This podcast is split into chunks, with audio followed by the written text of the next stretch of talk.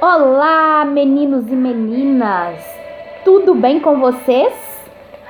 Alguém aí estava com saudade das nossas histórias? Eu estava morrendo de saudade dos nossos encontros.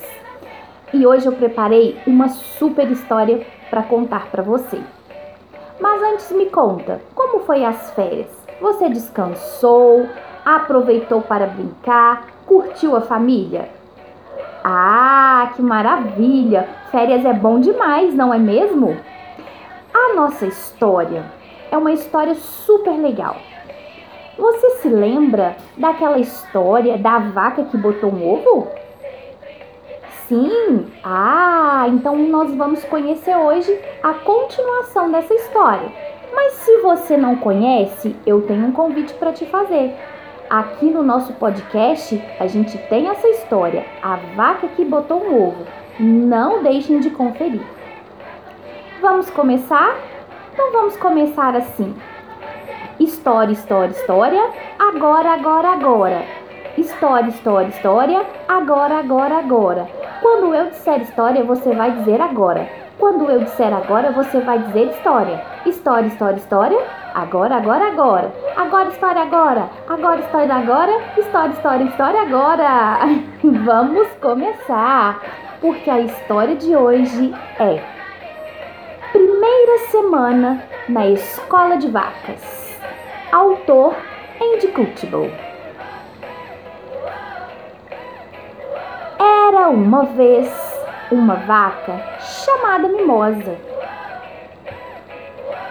Era manhã de segunda-feira. Mimosa estava ajeitando os lacinhos na cabeça da sua filhinha Daisy.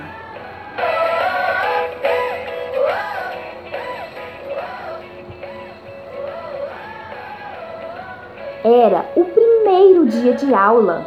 O sino tocou na fazenda. Blém, blom, blém, blém, blom.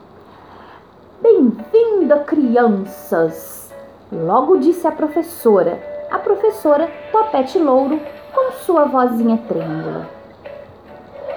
As crianças estavam ansiosas, queriam logo conhecer a sua escola, conhecer a sua professora. Mimosa estava toda orgulhosa. Parece que foi ontem que a sua filhinha tinha causado espanto no mundo todo ao nascer de um ovo. Isso mesmo, a filhinha de Mimosa nasceu de um ovo. Ela se tornou notícia em todos os jornais. Vaca bota ovo. Isso mesmo. Daisy, quando nasceu, ficou famosa. Mimosa estava toda orgulhosa da sua filhinha. Era o primeiro dia de aula e é claro que as galinhas não podiam perder o primeiro dia de aula de Daisy. Foram para a porta da escola desejar boa sorte. Cococococó, cococó, cococó. Boa cococó, sorte, Daisy, cococococó. Daisy deu uma beijoca na mamãe e entrou saltitando na escola. No mesmo instante, Mimosa foi correndo espiar pela janela. Lá dentro, a senhorita Topete Louro fazia a chamada. Bernardo! Mu, professora!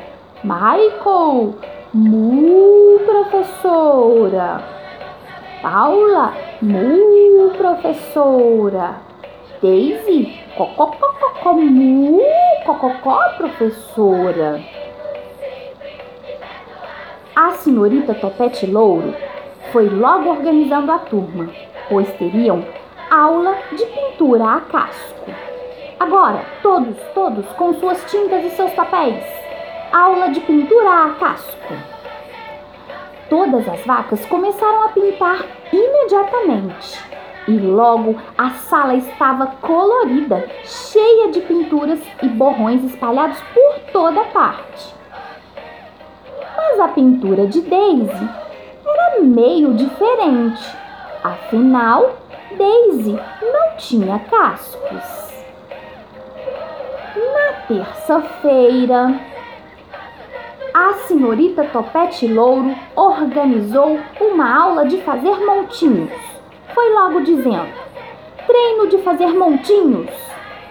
Todos, todos, cada um com seus montinhos. E todos começaram a trabalhar. Havia montinhos bem grandões, aqueles pequeninos e redondos, montinhos cheios de gases. Isso mesmo que você pensou. E também tinha os montinhos de Daisy, pequenos e duros, apenas uns grãozinhos. Na quarta-feira, será que a senhorita Topete Louro preparou para sua turma? Eu te conto no nosso segundo episódio. Essa história é muito divertida, então eu te espero aqui para a gente descobrir juntos como terminou a primeira semana de aula da Daisy. Um beijinho e eu estou te esperando.